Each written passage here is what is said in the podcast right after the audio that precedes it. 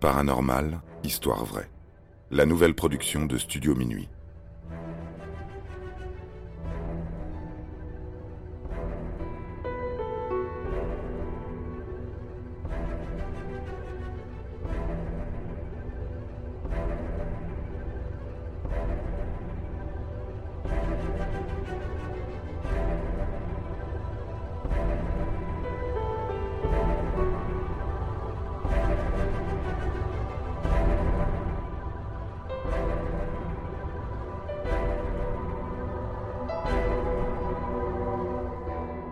Les Gremlins, le cauchemar des aviateurs. En temps de guerre, l'ennemi le plus dangereux est celui qui vient de l'intérieur. Ce ne sont pas les aviateurs de la Royal Air Force qui contrediront cet adage. Dans cette histoire complètement rocambolesque, ou plutôt dans cette légende, l'ennemi ne porte ni armes ni uniforme. Si l'on en croit les quelques témoignages de malheureux aviateurs ayant failli périr dans le crash de leur avion, la source de leurs problèmes avait l'apparence de ces petits lutins malicieux que l'on trouve parfois dans les illustrations de livres pour enfants.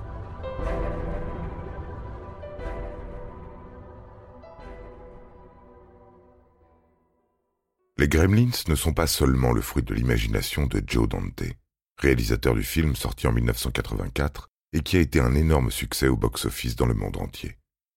L'origine des Gremlins est britannique il est impossible de dater avec précision la première fois où ce mot a été prononcé. Sa signification est aussi mystérieuse que la genèse de cette petite créature, qui engendre de nombreux problèmes mécaniques aux pilotes de la Royal Air Force. La première histoire connue du grand public, évoquant des lutins responsables du crash d'un avion, date de 1943. Elle est écrite par l'écrivain en littérature jeunesse Roald Dahl.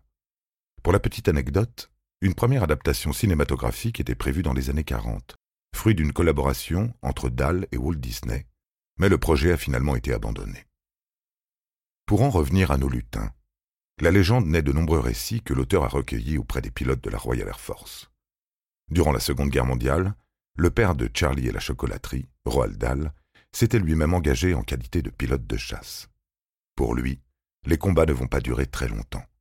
Dès 1940, son avion est gravement touché par un tir nazi. L'écrivain se retrouve alors perdu en plein désert du Sahara. Il a bien failli en mourir, mais sera secouru par les forces alliées. Blessé, déclaré incapable de reprendre le combat, il est envoyé à Washington au sein de l'ambassade britannique.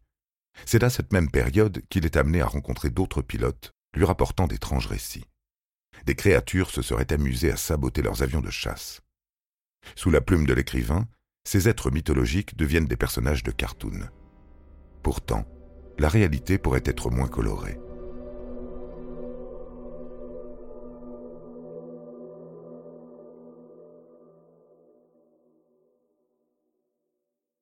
L'un des premiers récits terrifiants traitant d'une attaque de Gremlins remonte à l'été 1939. L'événement se passe en plein ciel, au-dessus d'Honolulu.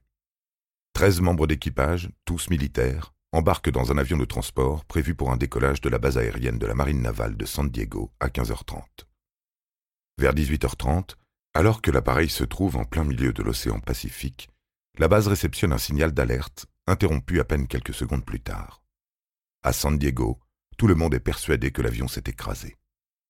Alors que tout espoir est perdu, l'avion atterrit de nouveau à la base, mais bizarrement, personne ne sort de l'appareil.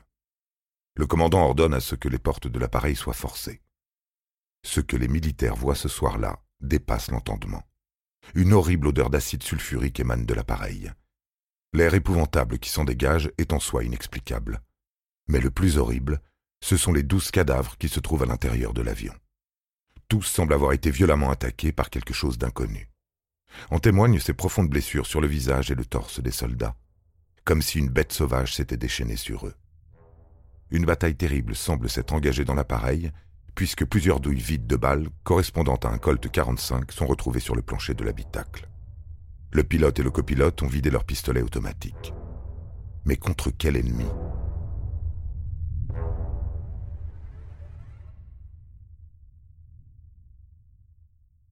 Selon les premiers éléments de l'enquête, la chose qui a attaqué les membres de l'équipage était cachée à l'intérieur de l'appareil. Le pilote, qui a réussi à retourner à la base, est bien trop faible pour parler. Il meurt de ses blessures quelques minutes après la découverte du carnage. l'affaire de l'attaque aérienne d'Honolulu reste secret défense pendant plus de 15 ans.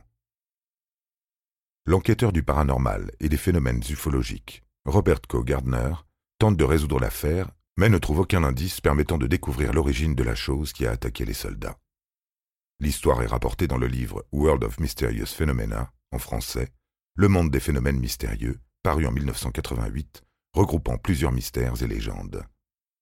En définitive, les Gremlins ne sont pas accusés officiellement, mais pour d'autres pilotes qui disent avoir été confrontés à ce phénomène, tout ceci est bien l'œuvre de lutins maléfiques. Il est possible que la croyance dans les Gremlins soit associée à d'autres créatures mythologiques, voire à des esprits malfaisants comme les djinns. Certains pilotes témoignent d'une attaque de créatures sur leur commande, le moteur ou les moyens de communication de leurs engins, qui étaient affectés dans des bases militaires au Moyen-Orient et en Inde. Des régions du monde où la croyance à plusieurs esprits du ciel et de la terre est bien présente. À moins que les gremlins se soient insidieusement infiltrés dans l'imaginaire collectif à la suite d'histoires racontées autour d'un feu de camp. Ainsi, certains pilotes rapportent la mésaventure d'un homme dont l'avion se serait écrasé en pleine mer en 1923. Le malheureux aviateur raconte avoir fait la connaissance de minuscules créatures qui l'auraient suivi à bord de son avion. Les diaboliques lutins ont attendu que l'appareil soit bien haut dans le ciel pour commencer à jouer avec les commandes et à saboter les différents instruments électroniques. Le pauvre homme n'avait pas réussi à venir à bout de ces créatures, vives et agressives. Il se serait même fait mordre à plusieurs reprises. Son avion avait fini par s'écraser dans l'eau. Le pilote a survécu et s'est résolu à raconter son histoire à quiconque voudrait bien le croire et ils ont fini par être nombreux, les pilotes d'avion, à faire la connaissance de Gremlins. Parfois, les lutins sont tenus pour responsables de certaines défaillances techniques.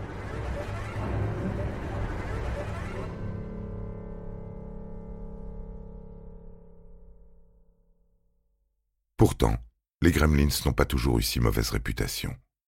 D'autres histoires populaires parlent de petites créatures fantastiques descendues du ciel pour aider les humains dans leurs travaux. Nous sommes en 1927 et l'aviateur Charles Lindbergh va vivre une expérience extraordinaire durant son vol New York-Paris. Le Spirit of Saint-Louis décolle en fin de soirée. L'appareil doit traverser tout l'océan Atlantique de nuit. Le pilote, bien expérimenté, a du mal à se maintenir en éveil. Après neuf heures de vol, l'homme pique du nez. Heureusement, ce n'est pas le cas de son appareil. Lindbergh est soudainement réveillé par des petites créatures qu'il décrira comme des lutins, dotés de petites têtes et d'oreilles pointues. Les Gremlins l'ont aidé à se maintenir en éveil en discutant avec lui et en assistant ses manœuvres. Il fait référence à cette rencontre dans un livre retraçant ses mémoires en 1953. Selon Charles Lindbergh, ils ne lui ont jamais voulu aucun mal.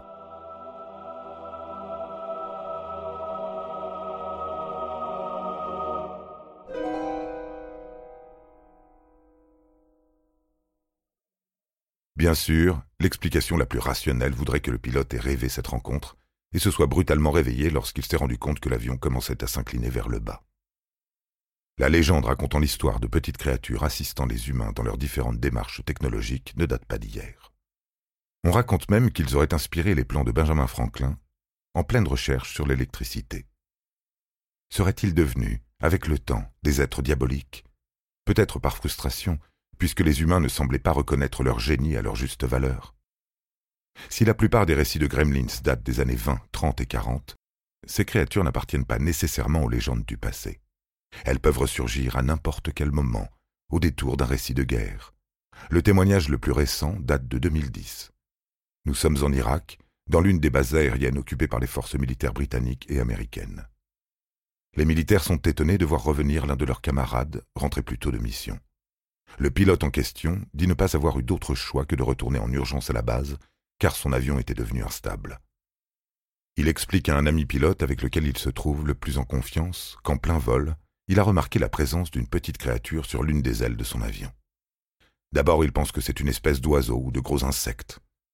Avec le soleil en plein dans l'axe de pilotage, il n'est pas sûr de ce qu'il voit. Puis, il constate qu'il s'agit d'une petite créature humanoïde. Les mécaniciens remarquent qu'un petit morceau de l'aileron a été arraché. Ils n'ont aucune explication rationnelle. Plus tard, un autre pilote de la même base rapportera un récit similaire. Il affirmera avoir vu l'une de ces créatures creuser dans le plancher de l'un des appareils pour dérober des composants électroniques.